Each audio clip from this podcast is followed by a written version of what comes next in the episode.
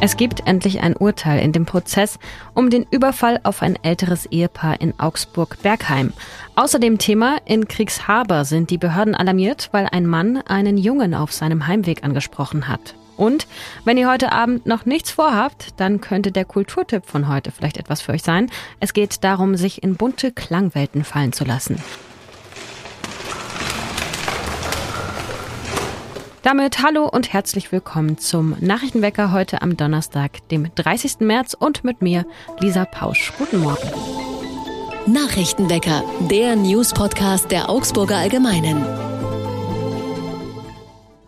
Es gibt ein Urteil in dem Prozess gegen drei Männer, die in Bergheim ein älteres Ehepaar brutal überfallen hatten. Das war im Dezember 2021.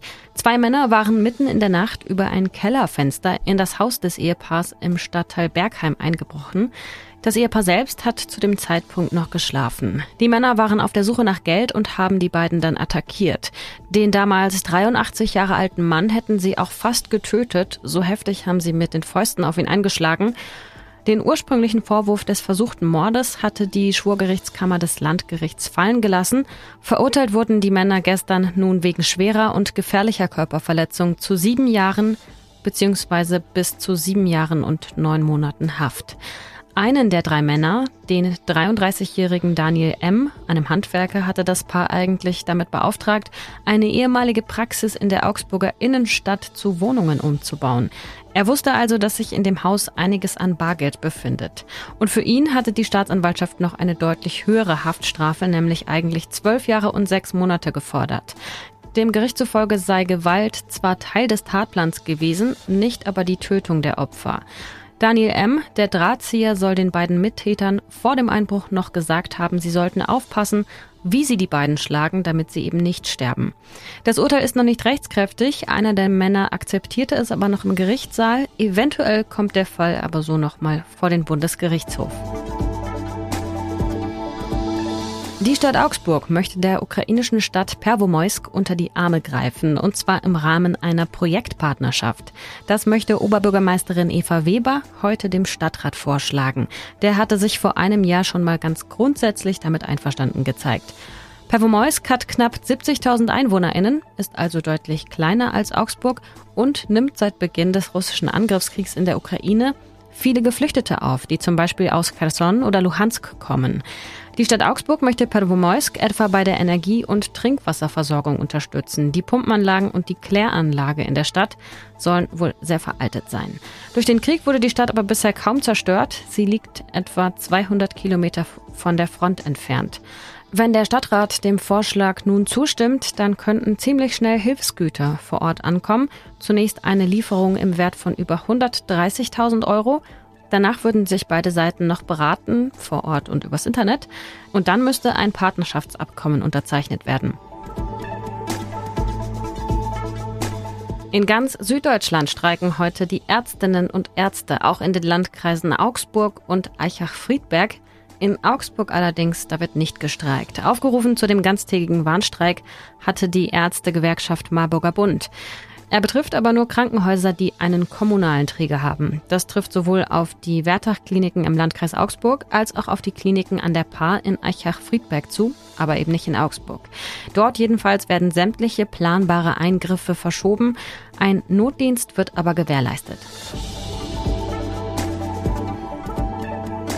Wir schauen auf das Wetter für Augsburg. Der Tag beginnt mit Regen, am Nachmittag lockern die Wolken etwas auf und es kommt auch mal die Sonne durch. Dabei windet es hier und da auch mal frisch, aber die Temperaturen kommen am Nachmittag auf bis zu 16 Grad.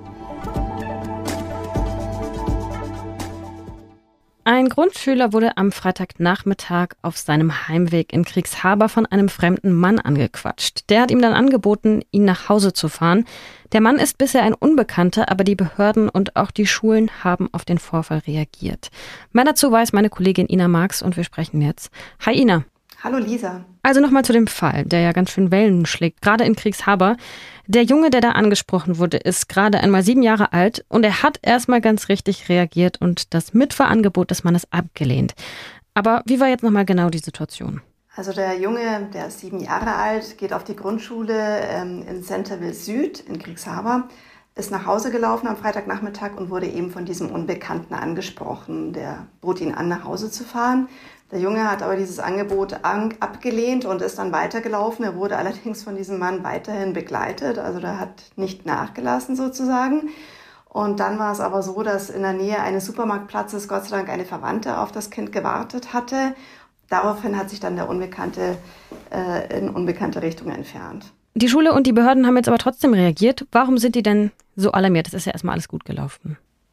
Ja, klar, aber trotzdem sorgt dieser Fall natürlich für Beunruhigung. Man weiß ja nicht, äh, wer und was da dahinter steckte, welche Absichten dahinter steckten. Und ähm, die Polizei nimmt solche Mitteilungen natürlich sehr, sehr ernst, wie sie auch unserer Redaktion gegenüber versichert. Ähm, es gibt eine Personenbeschreibung, die vorliegt. Die Polizei bittet auch um Zeugenhinweise und ähm, wird jetzt auch in den nächsten Tagen ähm, rund um die Centerville-Schule auch mit Streifenwagen präsent sein, so wie jetzt auch in den letzten Tagen. Und auch darüber hinaus, denn so eine Person könnte sich ja auch noch in einem größeren Radius bewegen. Genau, das Schulamt, das auch in diesen äh, Vorfall mit eingebunden ist und in enger Absprache mit der Schule und auch mit der Polizei steht, hat jetzt auch einen Kinderhort und eine Kindertagesstätte im Umfeld der Centerville-Schule auf den Vorfall aufmerksam gemacht damit einfach ähm, mehrere Leute darüber Bescheid wissen und einfach auch die nächsten Tage besonders sensibel sind. Und darüber hinaus, klar kannst du dir ja auch vorstellen, dass über Facebook und WhatsApp ähm, dieser Vorfall natürlich weitergereicht worden. Ähm, auch andere Kitas haben inzwischen wohl reagiert und auch Eltern über diesen Vorfall informiert. Also so etwas schlägt natürlich Wellen, ist ja klar, dass Eltern da auch beunruhigt sind.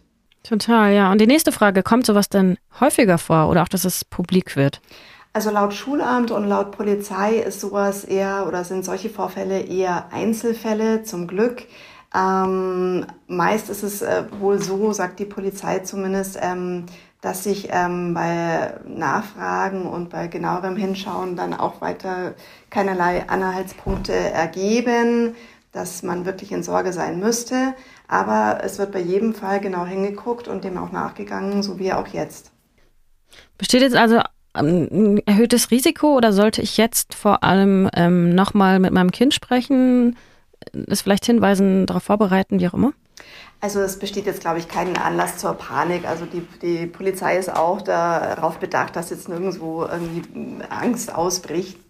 Ähm, aber man sollte die Kinder natürlich schon sensibilisieren, ähm, eben nicht auf irgendwelche Angebote von Erwachsenen einzugehen. Da, wie gesagt, der Junge hat es in diesem Fall genau richtig gemacht.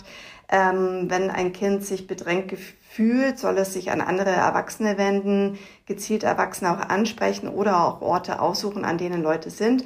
Auf alle Fälle sollen Kinder diese Vorfälle natürlich auch mit ihren Eltern besprechen oder auch mit ihren Lehrern. Ähm, genau, das ist so was, was geraten wird, was auch den Eltern geraten wird, ähm, ihren Kindern mit auf den Weg zu geben. Die Schule, die Betroffene, hat auch dazu einen Rundbrief an die Eltern verschickt. Und was kann ich als selbst als Erwachsener machen, wenn ich zum Beispiel eine Situation beobachte, wo jemand von außen kommt und Kinder anspricht? Auf alle Fälle würde ich als Erwachsener ähm, sofort äh, zu dem Kind hingehen, schauen, was die Situation ist, äh, gucken, ob das Kind Hilfe braucht und dann ähm, natürlich ähm, die Polizei informieren und sich natürlich auch merken, wie derjenige ähm, aussieht, ähm, äh, damit ich ihn auch später auch beschreiben kann. Vielleicht auch ein Kennzeichen, sofern der Unbekannte mit einem Auto unterwegs ist. Oder also gucken, ne, ob, ob, zum, ob es zum Beispiel darum geht, dass irgendwie was angeboten wird oder das Kind mitkommen soll und vielleicht auch den Erwachsenen direkt ansprechen, oder? Absolut klar. Also wenn eine Situation einem verdächtig vorkommt, dann auf alle Fälle sich einmischen, klar. Aber es gibt natürlich auch viele Vorfälle oder Situationen, die sich dann auch wirklich im Wohlgefallen auflösen, zum Glück. Ja, weil nicht jeder, jeder Erwachsene dein Kind anspricht, so, ne? Ja. Gleich irgendwie verdächtig ist. Ja, klar, natürlich. Ähm, aber ja, vielleicht aufmerksam sein. Okay, vielen Dank, Ina. Gerne. Was sonst noch wichtig wird, der Internationale Gerichtshof in Den Haag soll in einem Gutachten klären, welche Pflichten die einzelnen Staaten im Kampf gegen die Erderwärmung haben. Dazu aufgerufen hat die UN-Vollversammlung, die damit eine Resolution des vom Klimawandel besonders bedrohten Inselstaats Vanuatu angenommen hat. Und das einstimmig. Der Internationale Gerichtshof ist übrigens das Rechtsprechungsorgan der Vereinten Nationen. Achtung, nicht zu verwechseln mit dem Internationalen Strafgerichtshof, der auch in Den Haag sitzt. Der Regierungschef der Insel, Ismail Kalsakou, sprach nach der Resolution nun von einer klaren und deutlichen Botschaft für die Welt und auch in die ferne Zukunft. Das Gutachten könnte in etwa zwei Jahren veröffentlicht werden. Es ist allerdings nicht verpflichtend, aber es könnte den Forderungen nach mehr Klimaschutz noch mal mehr Nachdruck verleihen, denn auch nationale Gerichte orientieren sich immer wieder an den Gutachten des Internationalen Gerichtshofs. Der britische König Charles III. und seine Frau Camilla setzen heute ihren dreitägigen Staatsbesuch in Deutschland fort. Heute wird König Charles im Bundestag auch eine Rede halten und davor auch Bundeskanzler Olaf Scholz treffen. Am Nachmittag besucht er gemeinsam mit Bundespräsident Frank-Walter Steinmeier das Ankunftszentrum für ukrainische Flüchtlinge in Berlin. Und heute Abend findet in Augsburg die lange Nacht der Jetzt-Musik statt. Mit dabei sind lokale und internationale Klangkunstwerke zwischen Augsburg, Neuseeland und auch Indonesien. Aus Berlin reist etwa das Ensemble Mosaik an mit Echoes of Cultural Localizations. Es will dem Echo nachspüren, das die Musikwelten dieser Erde erzeugen. Das hört sich dann in etwa so an.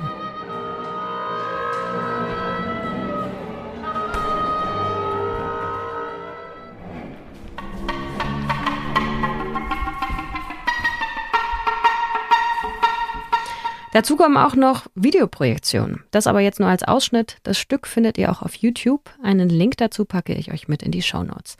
Es geht also heute Abend um neue Musik im Textil- und Industriemuseum und es gibt auch eine Bühne für den Nachwuchs unter dem Motto Jung und Frei. Los geht's um 19 Uhr, genau mit den PreisträgerInnen der Wertung Neue Musik von Jugend musiziert. Dann geht es weiter um 20 Uhr mit der Gruppe aus Berlin. Ab halb elf gibt es eine einstündige Klangimprovisation aus Augsburg und ab halb zwölf Musik zum Ausklang. Tickets gibt's an der Abendkasse für 22 Euro bzw. ermäßigt für die Hälfte. Einen Link zu der Veranstaltung findet ihr auch in den Show Notes. Das war's von mir, Lisa Pausch. Ich bedanke mich wie immer fürs Zuhören. Kommt gut durch den Tag und durch den langen Abend. Wir hören uns auch morgen wieder, wenn ihr mögt. Noch einmal vor dem Wochenende. Macht's gut. Bis dahin. Tschüss und Ahoi. Nachrichtenwecker ist ein Podcast der Augsburger Allgemeinen. Alles, was in Augsburg wichtig ist, findet ihr auch in den Show Notes und auf augsburger-allgemeine.de.